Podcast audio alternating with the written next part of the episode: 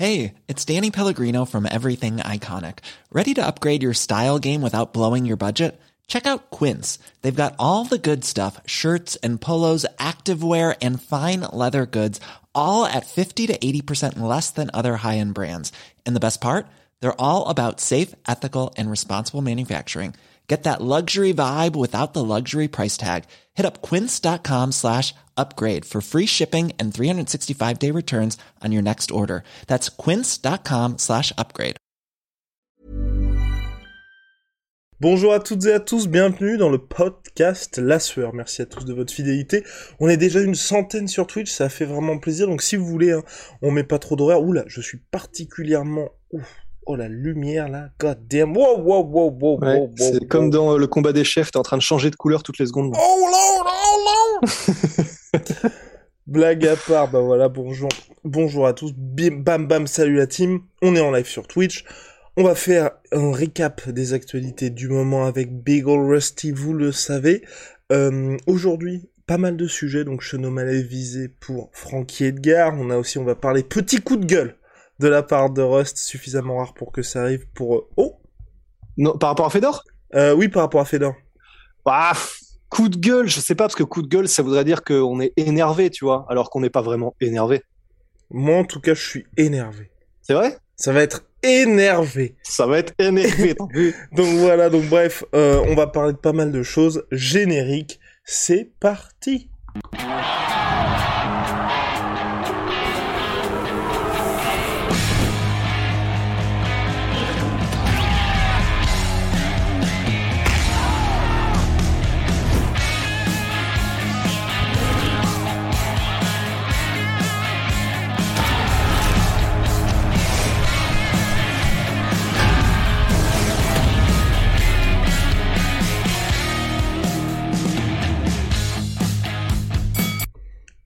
Énervé. Coup de gueule de Big Rusty dans le chat. N, plus loin Hervé. On a aussi Rusty va lever la voix. Ça va être sale. Oui, oui. Mais non Justement, non Non, ça va pas être sale, ça va, ça va bien se passer.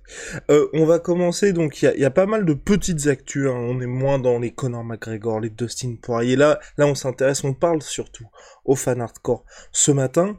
Donc on va commencer déjà par Polo Costa, qui finalement répète encore et encore la même rengaine, mon cher Rust. Polo, le disque rayé Costa, c'est comme ça qu'on va l'appeler, mais bien évidemment, vous inquiétez pas, on le respecte, c'est plus, c'est plus une, une manière un petit peu de prendre ça avec légèreté. En plus, Polo Costa, hein, pour se concentrer sur le sportif, il revient très bientôt contre Marvin Vettori. Là, vous inquiétez pas, on va bien analyser ce combat-là parce que c'est très sérieux et ça devrait avoir des incidences sur la suite pour la catégorie middleweight. Mais là, Rust, on va parler de, de la dernière intervention de Polo Costa, un peu particulier quelque part. Bah, En fait, il, a, il, a, il est revenu et il a fait une interview, euh, il me semble, d'une petite demi-heure avec ESPN. Je l'ai pas encore écouté en totalité, mais euh, des, des, des, des, des takeaways, des, euh, ce qu'on en, ce, que- Ce ce qu'on en tire. a retenu. Hmm? Ce qu'on en tire, oui, ou qu'on Voilà, ce, ce qu'on en a retenu, ce qu'on en a tiré et ce sur quoi les articles semblent s'orienter pour les médias américains pour l'instant en tout cas. Faudra qu'on l'écoute en, en entier. Mhm.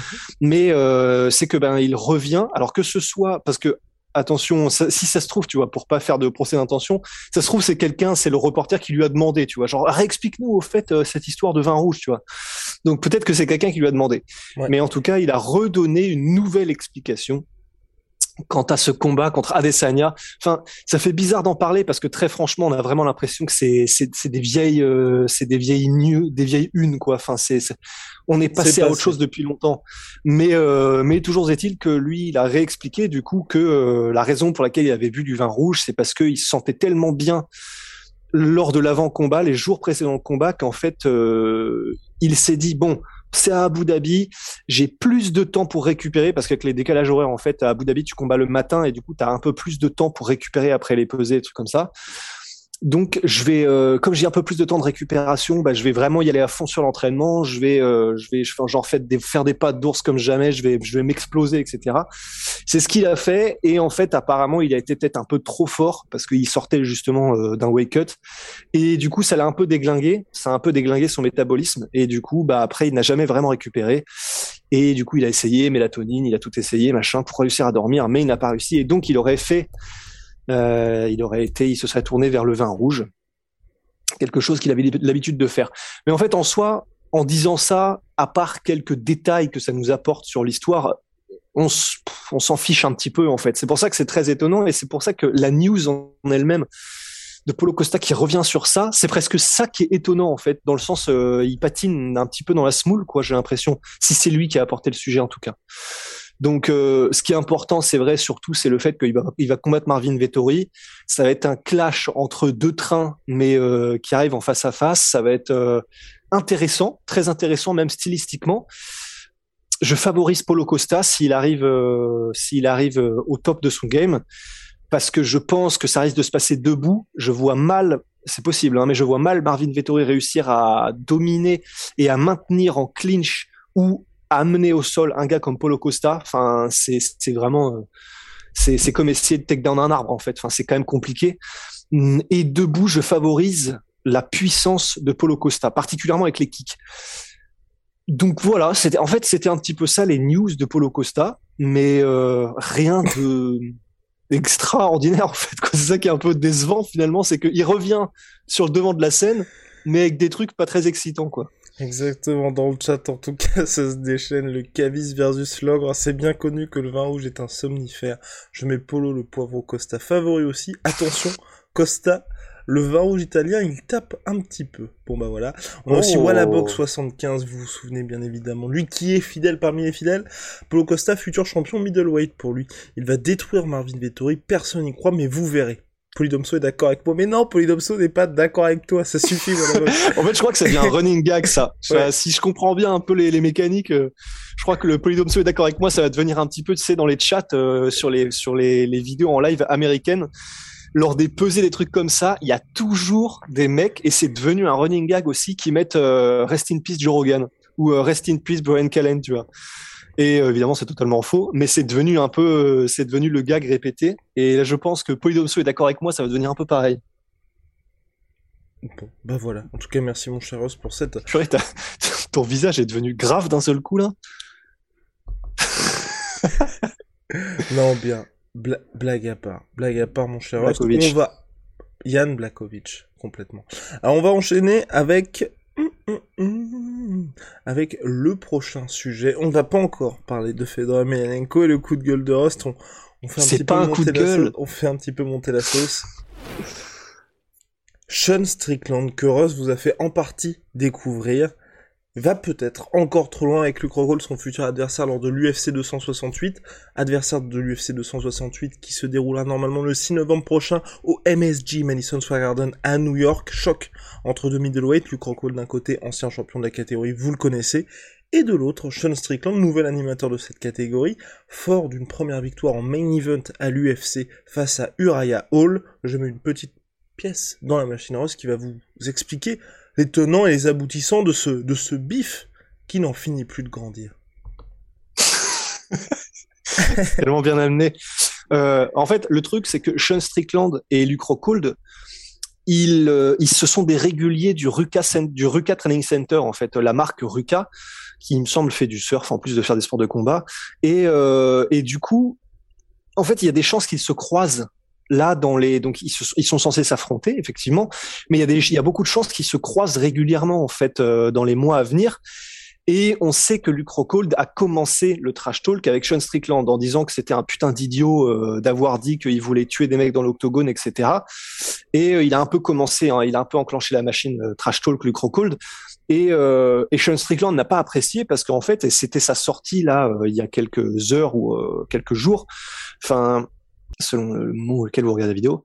Mais c'est euh, Sean Strickland était en mode, ben, le problème c'est que là, tu es en train de faire du trash talk, tu es en train de faire monter la sauce dans les médias, en sachant qu'on va se croiser en fait. Et probablement euh, plus tôt que tard. Donc, Sean Strickland il était en mode, euh, alors déjà, ça, je trouve ça débile. Et en plus de ça, bah, ça veut dire que la prochaine fois qu'on se voit, en gros, garde cette énergie et euh, moi, et alors donc c'est là où encore une fois, comme d'habitude, Sean Strickland euh, est égal à lui-même et vraiment s'en bat les couilles. Mais euh, pour moi, on devrait être capable de, on devrait être, comment dire, tu dis ce que tu veux, mais c'est juste qu'après, voilà, tu t'exposes aussi un peu au jugement des gens et aux et, aux conséquences de ce que ça peut de ce que ça peut causer. Ouais. Mais donc Sean Strickland a dit et si on se revoit, attention parce qu'il se pourrait bien que je t'éclate la tête contre le béton et je suis prêt à je suis prêt à prendre euh, comment dire euh, je sais pas à quoi ça correspond euh, dans, dans la loi française un tu vois délit je crois c'était quelque Ouais, chose comme ça un misdemeanor Ouais, misdemeanor. Et je suis prêt à prendre, euh, à, à prendre, euh, comment dire, la sanction qui va bien euh, judiciairement. Si je peux, si je peux t'éclater la tête contre le béton, je le ferai, tu vois. Et c'est vrai que ce sont des paroles qui sont, euh, c'est très étonnant. En fait, c'est inhabituel euh, qu'on entende ça dans le milieu du MMA, disons à l'UFC et sous les sous les projecteurs les plus les, les plus puissants que sont du coup euh, ceux de l'UFC, quoi. Et il est coutumier du fait, Sean Strickland, parce qu'on le sait, hein, il est, euh, c'est ce qu'il avait dit la dernière fois, c'est ce qui a remué un petit peu le monde du MMA. C'est, je suis, j'ai, rien ne me ferait plus plaisir que de tuer quelqu'un dans la cage. Et évidemment, ça a fait réagir énormément parce que c'est quand même, euh, c'est, c'est particulier comme vision du sport. Mais, euh, mais donc voilà, et c'est pour ça que ça a fait réagir. C'est pour ça qu'il est à nouveau un petit peu, euh, comment dire, au centre de l'attention, Sean Strickland. C'est parce que je ne sais pas comment est-ce qu'on pourrait qualifier son comportement. Il est, il est, ça c'est sûr qu'en tout cas il est unique. Mais euh, cette relation qu'il a au combat et à la, comment dire, cette relation qu'il a avec le, peu de, le peu de considération qu'il a pour euh, visiblement la vie humaine en tout cas et euh, ce que peuvent causer un meurtre ou un truc comme ça, c'est assez dérangeant. Je dois avouer. J'aime bien son trash talk sur d'autres sujets, mais je trouve que ça c'est très dérangeant. Je suis d'accord aussi. Mais euh, donc voilà, enfin encore Sean Strickland qui fait des siennes quoi. Bah, je lisais les commentaires, donc très content de vous voir sur Twitch. Le peuple demande des emojis Rust énervé. On veut un emoji Polydomso est d'accord avec moi. Donc voilà. Euh, trop poli le G, il coupe le micro. Ben oui, ben oui, quand, quand Russ s'exprime, il faut faire silence, bien évidemment. Donc là, c'était Russ qui parlait de Sean Strickland, je suis entièrement d'accord avec lui. C'est vrai qu'en tout cas, mine de rien, euh, à sa manière, je suis pas d'accord avec ce que dit Sean Strickland, mais il a rapidement réussi à euh, se faire un nom dans cette catégorie middleweight là en l'espace de deux semaines tu vois. Et là en plus avoir un gros combat contre Luke Rockhold dans selon toute vraisemblance la plus grosse carte de l'année en tout cas en termes de densité. Donc affaire à suivre. Regardez comme il est cool. Relax le big rusty. Donc on va on va poursuivre avec le BKFC Bernuckle donc on en parlait pour la signature probable de Diego Sanchez dans l'organisation. Bernuckle FC qui a aussi signé Chan Mendes mais on se pose une question. Avec Rust c'est quand même un petit peu bizarre tout ce qui se passe au sein de cette catégorie parce que c'est vrai, enfin au sein de cette organisation parce qu'on n'a pas l'impression qu'ils battent des records de pay-per-view, mais pourtant ils font de sérieux splash, on va dire, au sein du MMA parce qu'ils ont quand même signé Paige Van Zandt, ils avaient signé auparavant Paulie Malignaggi, ils avaient aussi signé Artem Lobov, mais Rose va vous donner quelques informations. En fait, c'est je sais pas quel est leur business model, je sais pas s'ils sont rentables, je sais pas comment est-ce qu'ils s'en sortent et s'ils s'en sortent bien ou pas. Mais j'ai, je peux me tromper, on peut se tromper, mais j'ai quand même des vibes de le, tu sais, l'organisation Affliction qui avait fait trois events, même je crois deux et qui avait même pas été au troisième, je crois un truc comme ça. Et en fait, la raison pour laquelle il n'était pas arrivé au bout de ce qu'il voulait faire, c'est que ils, avaient d'énormes ambitions et, et elles s'étaient démontrées puisque lors des, lors des deux premiers, euh, lors des deux premières éditions du Affliction, ils avaient eu Fedor, ils avaient eu, euh, comment dire, Victor Belfort. Enfin, ils avaient eu des, combats incroyables pour l'époque, euh, Fedor, Team Silver, etc. Et le truc, c'est qu'ils payaient tellement, c'est-à-dire qu'ils, ils, mais ils faisaient tellement tourner la planche à billets pour avoir les athlètes qu'ils voulaient, ils les payaient grassement et vraiment c'était c'était vraiment la fête du slip quoi en termes de d'investissement. Mais apparemment, c'était même tellement d'investissement que ça n'était absolument pas rentable et qu'ils se sont un petit peu cassé la, la, la, la, margoulette, quoi, si je peux me permettre. Et, euh, et là, je ne sais pas comment est-ce que le BKFC, le Bernuckle euh, fonctionne, mais j'ai un petit peu ce genre de, de vibe, quoi. J'ai un peu ce genre de ressenti. Parce que c'est vrai que je ne sais pas quels sont les derniers chiffres du, du, du Bernuckle FC en pay-per-view. Je sais que le premier Bernuckle qui qui avait mis euh, comment s'appelle tel Page Van Zandt en haut de l'affiche, il me semble que ça avait fait 25 000 pay-per-view en tout, 5 000 à la télé et 20 000 en digital. Et euh, si effectivement les les si ce que dit Page Van Zandt est vrai, à savoir, elle a indiqué que grosso modo, elle était payée dix fois plus qu'à l'UFC. À l'UFC, elle était payée 40 000 pour combattre, 40 000 pour gagner. Donc, ça voudrait dire que selon la manière dont elle a compté, mais elle pourrait être payée 400 000 ou 800 000 dollars pour combattre. Ça paraît fou, complètement fou. Évidemment, il y a du marketing dedans parce que c'est le moyen pour Page Van Zandt de, faire monter un peu l'organisation, de faire parler, etc.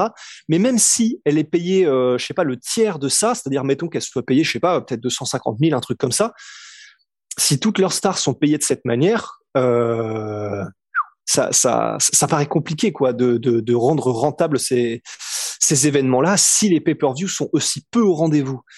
Donc c'est un mystère pour l'instant. Je je sais pas. C'est une question en fait vraiment. Je sais pas comment est-ce qu'ils s'en sortent. Je sais pas s'ils s'en sortent. Mais en tout cas, euh, on en est là. Ils veulent Chad Mendes. Je sais pas comment ils vont le payer, mais Chad Mendes a d'ores et déjà indiqué que la raison pour laquelle il était sorti de sa retraite, c'est justement parce que les chiffres étaient au rendez-vous au niveau de la paye. Donc euh, je suis juste, euh, je sais pas ce que tu en penses, mais perso, je suis curieux, mais méfiant un petit peu de la pérennité de ce genre de truc, quoi. Je suis entièrement d'accord avec toi. Moi, je pense c'est peut-être un petit peu de parce qu'ils ont l'air d'avoir de l'argent parce que notamment le BKFC sur leur propre plateforme, c'est eux qui ont réussi à signer l'exclusivité du Game Bread Fighting Championship, donc l'organisation de Jorge Masvidal. Ah donc, ouais. donc l'organisation, tu vois, elle est diffusée en exclusivité sur leur plateforme. Donc ça me paraît vraiment bizarre et c'est vrai qu'à chaque fois qu'on a les chiffres du pay-per-view, c'est que dalle de comment ils arrivent, parce que ça fait quoi, 2-3 ans, je pense, qu'ils sont, euh, sont présents, là, le Bernacle. Ils restent ambitieux, tu sais, généralement, tu vois les organisations comme ça, quand, enfin, tu sens quand même qu'il y a, quand il y a un changement d'organisation, que ça va, ça, baisse petit à petit. Eux, ils restent vraiment ambitieux, donc je sais pas si, tu vois, ils bénéficient. Je connais pas le président hein, du, du Bernacle FC, donc peut-être, tu vois, qu'il a des, des ressources financières qui lui permettent justement d'être assez ambitieux là-dessus. Et oui, oui, ils avaient aussi proposé 20 euh, millions de dollars à Mike Tyson, mais bon, il propose 20 millions de dollars, donc c'est juste une, une interview dans laquelle le mec dit on va lui proposer 20 millions, il a pas mis sur la table 20 millions exactement, c'est ce que quelqu'un nous disait dans, dans le chat. Euh, donc bref, je, suis assez surpris pour l'instant en tout cas on regarde quand on regarde même tu vois les événements qu'ils organisent en termes d'affluence c'est pas comme s'ils remplissaient un stade et donc vous aviez justement ces ressources financières là donc moi je suis assez partagé en fait avec euh, avec ce qui se passe pour le Bernacle FC ce qui a l'air d'être le cas vraiment c'est que c'est une alternative aujourd'hui à l'UFC et au MMA, en tout cas crédible financièrement, mais on va dire avoir dans le temps pour l'instant, et c'est vrai que les chiffres que, nous communique Ross sont assez, euh, je trouve, préoccupants parce que même si tu perds de l'argent au début, là, ils ont l'air de perdre beaucoup, beaucoup de thunes, hein, parce que 5000 pay-per-view, c'est vraiment que dalle. Hein.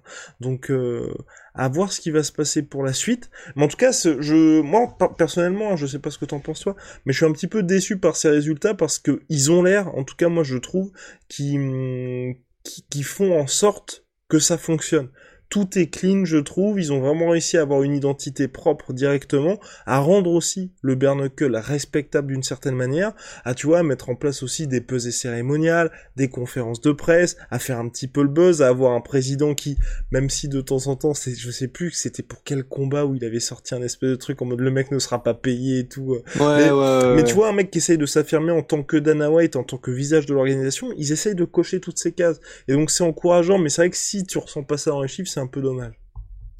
Bah ouais, faut en fait voilà, ça c'était la première apparition de Page Van Zandt, mais, mais qui on s'en souvient était vraiment en grande pompe. Donc euh, c'est quelque chose sur lequel il misait et euh, même si le président, je me souviens, avait dit euh, she was she was worth every cent, donc elle valait chaque centime dépensé. évidemment, c'est c'est cool, tant mieux. Il y a un support de la part du président, mais effectivement, je ne sais pas quels étaient les, derniers pay-per-view, les derniers chiffres, mais ça, c'était quand même assez récent et c'est quand même un chiffre qui veut dire beaucoup.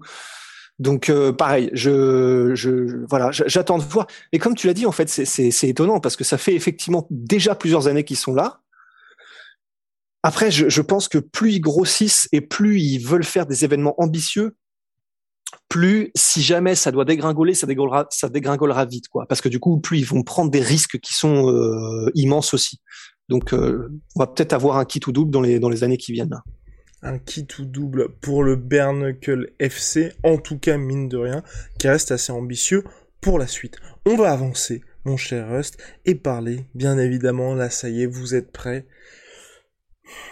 le coup de gueule de Rusty Business. C'est pas un coup de gueule. Eh, eh, eh, eh, eh. Faut, faut assumer, faut assumer ce coup de gueule. Non, mais en tout cas, c'est Rust qui s'inquiète parce que, bon, s'il y a bien des gens qui respectent et qui euh, ont une certaine admiration pour Fedor Emelianenko, c'est Donc rendez-vous compte, hein, la légende qui admire une autre légende. Euh, N'importe quoi. Oh là là, Alors, euh, donc oui, le Bellator qui va faire ses débuts en Russie et donc plus précisément, plus précisément à Moscou très bientôt. Donc quand je dis très bientôt, je crois que c'est en octobre prochain. Je regarde bien évidemment mes petites notes pour pour ne pas vous raconter. Voilà, c'est ça. Le 23 octobre prochain, Bellator Moscou, Fedor Emelianenko contre Tim Johnson. Là, vous allez me dire, Guillaume, Tim Johnson, qui est-ce? Et je vais vous répondre, c'est le numéro 2 du classement heavyweight au Bellator. Il a battu, il a un petit peu gâché la fête lors du Bellator Paris où nous étions présents, où il s'était imposé face à Cheikh Congo. Et c'est pas un petit c'est euh, certes le numéro 2, mais ça manque, je trouve en tout cas, moi, de, de panache pour une dernière, enfin pour la pour le début du Bellator à Moscou, vraisemblablement la dernière de Fedor Emelianenko, on aurait envie, tu vois, de par exemple, Fedor Emelianenko contre Alistair Overeem ou Fedor Emelianenko contre Junior Dos Santos, enfin un truc qui permette de se dire ok, on est en train de vivre quelque chose qu'on ne vivra plus jamais, on est en train de vivre la dernière de Fedor Emelianenko qui est un très très grand du sport et l'un des plus grands de tous les temps. Mais c'est ça en fait parce que c'est c'est c'est un des plus grands poids lourds de tous les temps, si ce n'est le poids le plus grand poids lourd de tous les temps. À mon sens, c'est voilà pour ne pour ne pas créer de débat là tout de suite pour l'instant, mais euh, top 3 euh, I'm Sandra and I'm just the professional your small business was looking for, but you didn't hire me because you didn't use LinkedIn Jobs. LinkedIn has professionals you can't find anywhere else, including those who aren't actively looking for a new job but might be open to the perfect role, like me. In a given month, over 70% of LinkedIn users don't visit other leading job sites. So if you're not looking on LinkedIn, you'll miss out on great candidates like Sandra. Start hiring professionals like a professional. Post your free job on linkedin.com/achieve today. Évidemment, des plus grands poids lourds de tous les temps. Et c'est vrai que si ça doit être la dernière de Fedor, parce que ça y ressemble beaucoup quand même, quelque chose chez lui euh, au Bellator, donc ça fait ça fait un bout de temps qu'il n'avait pas combattu, donc voilà, il revient, il revient parce que c'est Moscou. Enfin c'est il y a beaucoup de trucs qui, qui nous font dire qu'effectivement, il y a des chances que ce soit un petit peu euh, le, dernier salut, quoi. Et c'est vrai que Tim Johnson, c'est un, un, un, très bon combattant au Bellator et il a un, un palmarès qui est, qui est, qui est très honorable. Mais en termes de résonance, ben, il y a vraiment rien à se mettre sous la dent, quoi. Parce que oui, il a des, il a des belles victoires, Tim Johnson, mais il a absolument pas un, un palmarès et une euh, reconnaissance par les fans mainstream qui font que ça va rendre spécial cet événement, comme tu viens de le dire en fait. Si ça avait été Overeem, si ça avait été Dos Santos, les gens connaissent ce nom. Parce que euh, Tim Johnson, il a été à l'UFC aussi, mais il n'a pas fait de trucs extraordinaires. Ça, n'est pas une légende comme le sont Junior Dos Santos et Alistair Overeem.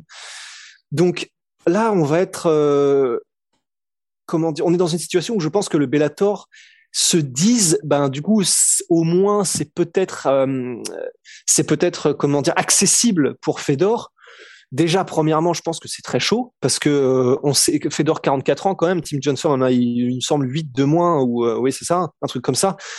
Ça va être chaud pour Fedor et quitte à ce que ce soit chaud pour Fedor, en fait, je préférerais limite que ce soit très très tendu, voire même qu'il finisse s'il doit finir sur son bouclier, mais face à quelqu'un qui lui lui lui offrira vraiment cette cette belle mort médiatique entre guillemets, tu vois. Et je sais, je sais que les gens vont dire mais putain, donc c'est à dire que tu lui donnes aucune chance, etc. Il a une chance, c'est Fedor. Mais si on regarde les dernières, les derniers combats qu'il a fait, il a un bilan qui est, si tu regardes le nombre de verts et de rouges, qui est relativement positif mais c'est positif et sévère quand il affronte des gens qui sont très très loin de leur prime ou qui ne sont personne. Et il a des rouges quand il affronte des gens qui sont un petit peu chauds.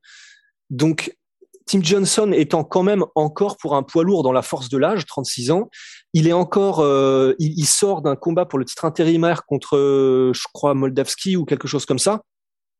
Il est encore très très frais, euh, Tim Johnson. Et j'ai juste, voilà, j'ai juste un peu peur, quoi. J'ai juste un peu peur pour Fedor et j'aurais tellement aimé, si ça doit être son dernier, que ce soit contre un vrai gros nom. Et je vais tout de suite rechercher, euh, chercher ma recharge parce que là, ça devient, euh, ça devient très préoccupant. Ne vous inquiétez pas. Je suis là pour gérer justement ce petit, ce petit interlude. Euh, non, mais ouais, je, partage complètement l'avis de Rust sur la première du Bellator à Moscou. Je n'hésitez pas à mettre en commentaire d'ailleurs ce que vous pensez de ça si vous nous suivez sur YouTube ou même dans le chat là sur Twitch. Euh, c'est vrai que c'est que ce soit l'UFC ou le Bellator. Euh, chaque fois qu'ils ont fait leur premier événement en Russie, je trouve, au regard justement du marché que ça représente, de l'histoire, mine de rien, euh, de ces pays dans, le, dans la discipline, c'est un petit peu dommage qu'on n'ait pas les gros gros chocs que tout le monde attend. Et là, bon, ce que Bella, avoir le début du Bellator avec Johnson, Fedor Emelianenko, c'est un peu dommage parce que si Fedor s'impose, comme l'a dit Ross, malgré un mec, enfin contre un mec qui est numéro 2 et qui est dans la force de l'âge, je pense que personne ne reconnaîtra à sa juste valeur l'exploit qu'aura accompli Fedor. Et s'il perd, les gens seront juste bon bah le mec a rincé parce qu'il a perdu contre Tim Johnson. Donc dans tous les cas, à mon sens, euh, Fedor n'a rien à gagner avec ce combat-là. Par contre, Johnson, lui, c'est jackpot parce qu'au moins, en cas de victoire, bah, il se sera fait un nom pour le, pas pour le grand public, mais en tout cas pour les, pour les fans de MMA. Alors, on va avancer, messieurs, et dernier sujet, et pas des moindres. Hein. C'est la catégorie heavyweight, le renouveau de la catégorie heavyweight, en tout cas à l'UFC, ça fait une petite semaine qu'on en parle, en tout cas on a amorcé ça avec le UFC 265 Cyril Gann contre Derek Lewis, on a parlé de Gable Stevenson lors du dernier podcast La Sueur. Bon, c'est en train de bouger dans cette catégorie heavyweight pour notre plus grand plaisir. Ouais, non, non, c'est clair, ça fait plaisir. C'est vrai que là, on a pas mal poncé le sujet du coup sur ces derniers, euh, sur ces derniers podcasts, mais oui, c'est vrai qu'effectivement, euh, c'est, bah, ça fait plaisir parce que j'ai l'impression qu'on entre vraiment dans une nouvelle ère, quoi. Donc euh, que ce soit avec Cyril Gann, John Jones, Francis Ngannou et Stipe Miocic, on est quand même dans, quelque chose vraiment d'intéressant. Et, c'est vrai que bah, le fait que Cyril Gann et Francis Ngannou sont encore assez frais et neufs euh, au sommet de la montagne, euh, ça, fait plaisir. Et effectivement, c'est vrai que comme ça vient de tous les côtés avec euh, Gable Stevenson et bah et, même j'ai envie de dire, je sais pas où est-ce qu'ils s'ils viendront, mais même genre des des poids lourds du Bellator qui sont intéressants aussi. Euh, Moldavski, je, je ne sais plus exactement sur quel euh, lancé il est, mais je sais que c'est un poids lourd qui est intéressant aussi, si je me souviens bien. Donc, enfin, c'est non, c'est cool. C'est, on a effectivement l'impression qu'on rentre dans quelque chose de nouveau et ça fait plaisir. Et ben voilà, je pense qu'on a fait le tour sur les actualités du moment, cher Rust. On a en bah, tout cas une petite question. N'y a-t-il pas un risque pour Cyril qui perde en vitesse et en agilité après sa prise de Mars Force? Puisqu'il va débuter un programme euh, spécifique Force pour préparer ce choc face à Francis. C'est une question de Rano 38. Bah, ça dépend comment c'est fait parce qu'on a toujours cette, euh, on a toujours cet exemple qu'on cite maintenant. C'est devenu un peu notre notre notre phare, mais qui était euh, John Jones lorsqu'il est revenu contre Ovin Saint-Preux. Il était revenu contre Ovin Saint-Preux et euh, après avoir annoncé en grande pompe que lui-même avait fait un programme de force qui était beaucoup plus puissant, beaucoup plus, beaucoup plus machin. Et euh, de ses propres dires après le combat, il est en mode j'aurais pas dû parce qu'effectivement je je me sentais pas moi-même et je je sentais pas que j'étais autant à l'aise que j'aurais voulu.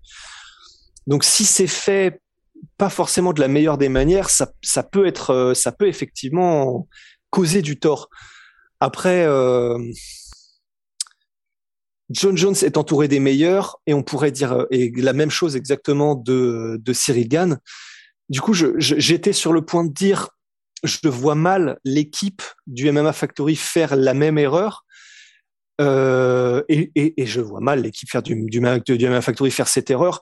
Mais d'un autre côté, c'est vrai qu'on pourrait très bien me répondre, bah oui, mais enfin, John Jones était probablement aussi entouré des meilleurs. Donc, qu'est-ce que ça veut dire? Est-ce que, enfin, donc en fait, euh, la réponse, c'est que je, pense qu'il n'y a pas de réponse définitive et qu'il faudra voir comment est-ce que, comment est-ce que, ce que ça donne. Mais euh, a priori, je pense que, enfin, vu avec qui s'entraîne Cyril Gann pour ce qui est du conditioning et de la force, etc je pense que ce sera fait très intelligemment. Bah, Ryan Gillette, si c'est, c'est, enfin, comment dire, c'est, si, c'est si ce sont ces méthodes qui sont utilisées pour développer plus de force pure, et il y a des chances que ce soit lui, je, je pense que ce sera fait de façon vraiment très intelligente et du coup, euh, je... ce sera lui, hein, ce sera Ryan, ouais. Ce sera Ryan. Et eh ben, du coup, je pense que non, ça, de, ça devrait être fait euh, parce qu'il est toujours dans un objectif, euh, Ryan, du coup, de maintenir le, corps le plus fonctionnel possible, quel que soit l'exercice en fait. Du coup, je pense que ça devrait être fait d'une manière déjà intéressante et j'ai hâte de voir comment est-ce que ce sera fait et probablement euh, pour conserver au mieux la fonctionnalité du, corps, des déplacements et de l'utilisation du corps de, Cyril.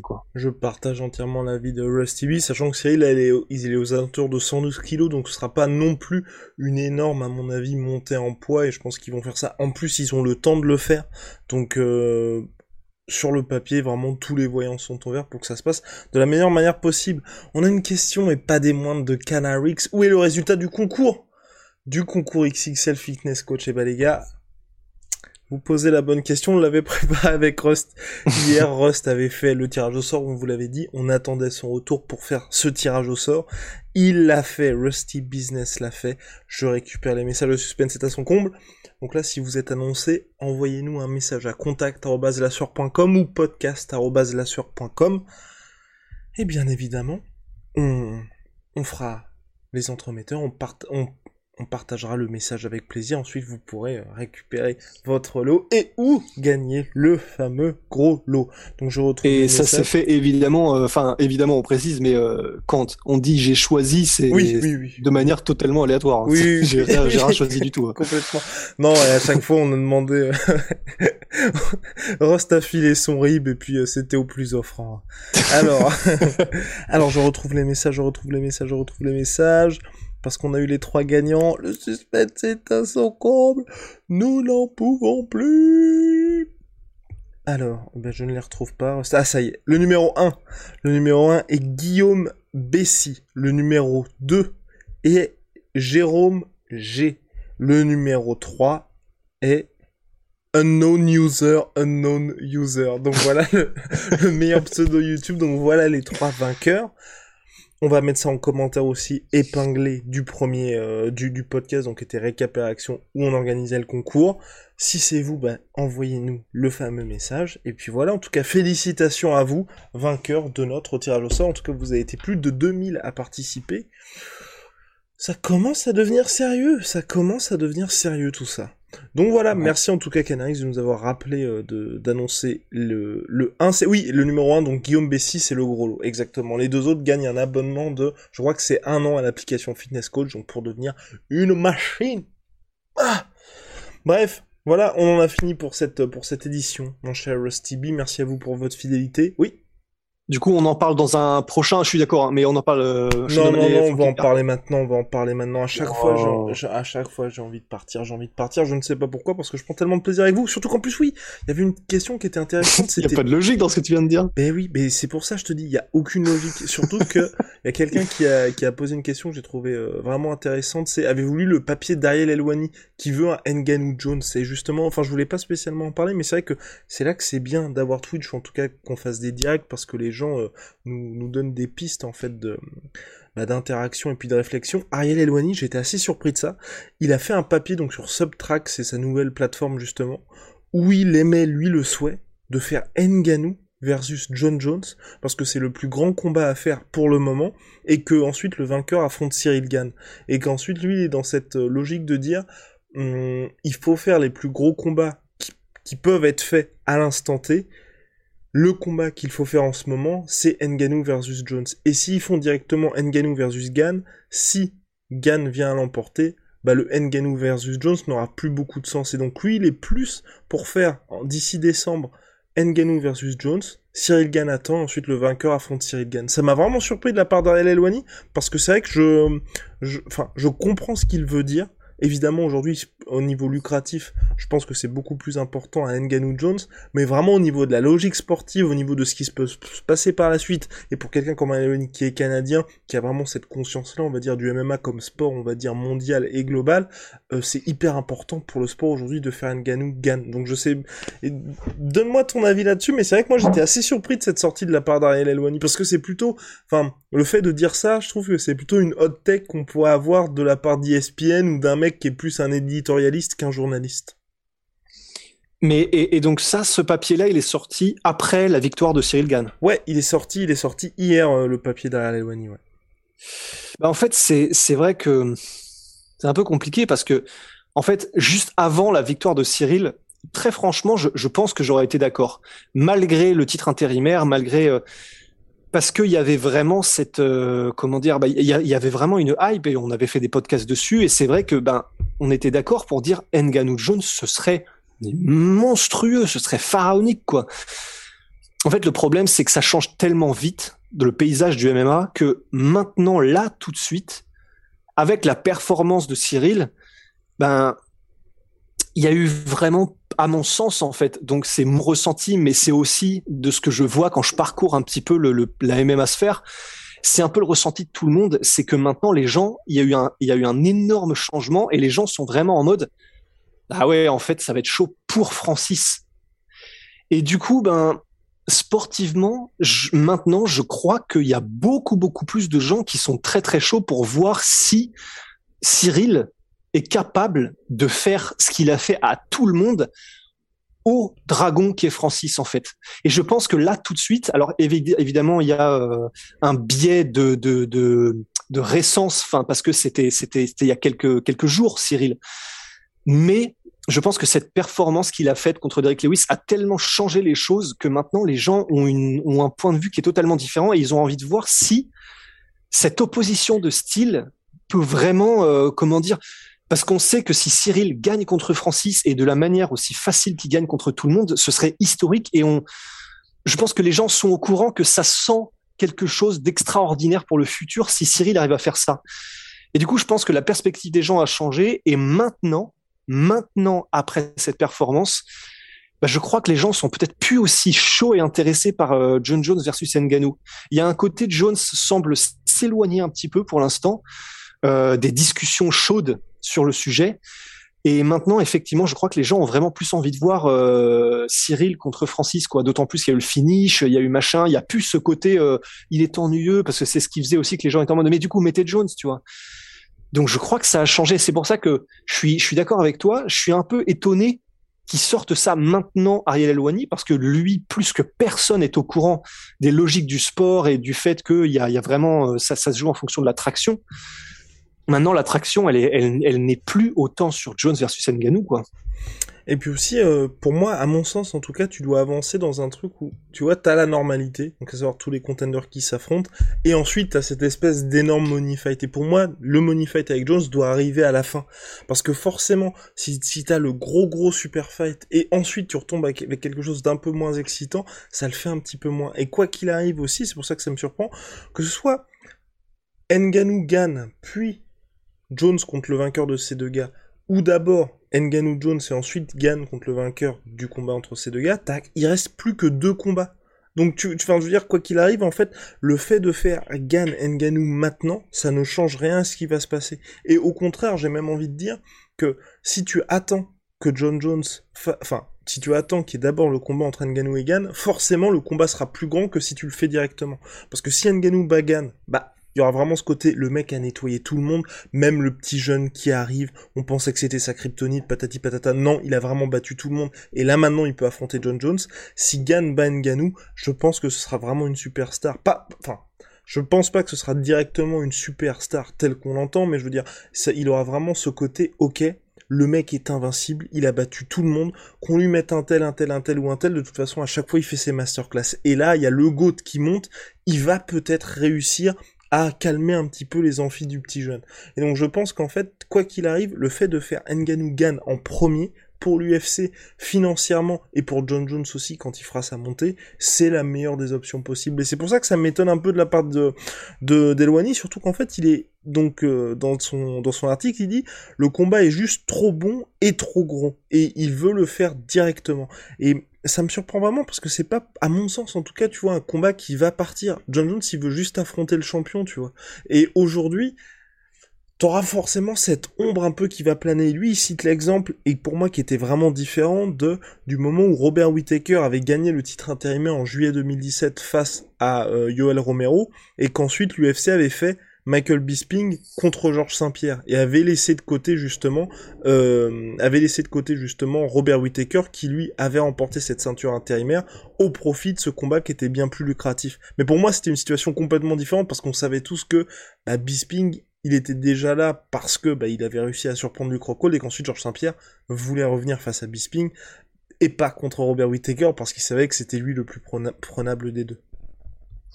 Ouais, non, non, je suis, je suis d'accord avec la logique. J'étais en train de me dire ce qu'on pourrait y opposer. C'est peut-être le fait que, ce que même si Cyril gagne contre Francis, c'est peut-être pas aussi vendeur pour l'instant ce qu'il apporte que ce qu'apporte Francis, à savoir euh, bah, Francis. Maintenant, les gens le reconnaissent mondialement pour le mec t'arrache la tête en 30 secondes maximum. Et c'est vrai que c'est peut-être plus vendeur, vendeur en termes d'opposition de style que de mecs qui font des masterclass. C'est-à-dire que du point de vue des fans, on a, je pense que ça se vaut parce que si jamais Cyril remporte le combat contre Francis, les, les, comment dire, les amateurs de MMA seront mais la bave aux lèvres de voir un Cyril Gann versus Jones. Mais pour le tout un chacun et pour euh, un combat qui pourrait faire le plus de buzz et qui pourrait euh, comment dire, dont les, dont les promos et les trailers seraient les plus, euh, les plus spectaculaires, à la limite, si c'est de ce sens-là et de ce point de vue-là, je peux comprendre ce que dit Ariel, parce que c'est vrai que ce sera un mec qui fait des masterclass contre, grosso modo, le mec le plus puissant et le plus fort et le plus terrifiant de, de tous les temps, quoi. Donc c'est, si c'est du point de vue marketing, je comprends, mais du point de vue purement sportif, il y a un petit peu moins. Et ben voilà, ça y est, on en a terminé. On se retrouve dès demain pour parler d'un choc en préparation dans la catégorie Bantamweight. Ne vous inquiétez pas, beaucoup de questions sur la masterpiece qui arrive de Rusty B sur cette folle semaine à Houston. Ne vous inquiétez pas, ne vous inquiétez pas. Il prépare ça. On est dessus. Comme il doit le préparer. Ne vous inquiétez pas. Rusty, coup de gueule, B. Merci les gars et à demain. Voilà, bah en tout cas, on se, on se dit à très très vite de toute façon. Big shout out à My Sweet Pea, My Sweet Protein, Venom sponsor de l'UFC, sponsor de la sueur. Puis vous savez, le La Sueur Store pour toutes les fringues La Sueur, straight out Stockton. No more Mr. Nice Guy, no more, euh, non, send me donation. Nous avons également, enfin bref. On a pas mal de choses. Et euh, Rusty, casseur de margoulette, bi. Allez, on se quittera là-dessus. À très très vite, mon cher Rust. We are out.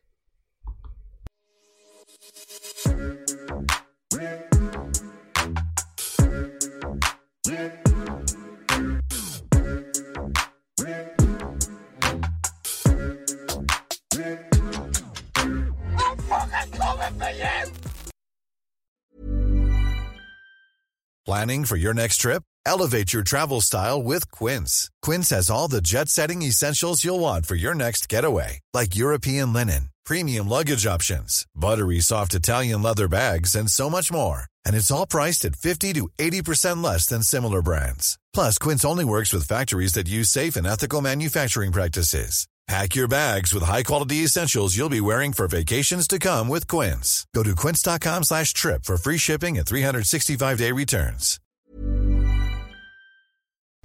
Et voilà, c'est la fin de votre épisode du podcast La Sœur. Si ça vous a plu, n'hésitez pas à nous mettre les 5 étoiles sur Apple Podcast ou sur Spotify. Vous pouvez aussi nous laisser un petit commentaire, ça nous aidera beaucoup.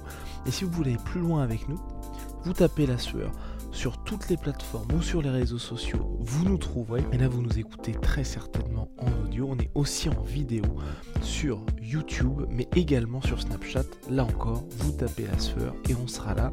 Merci de votre fidélité et à très vite pour de nouvelles aventures.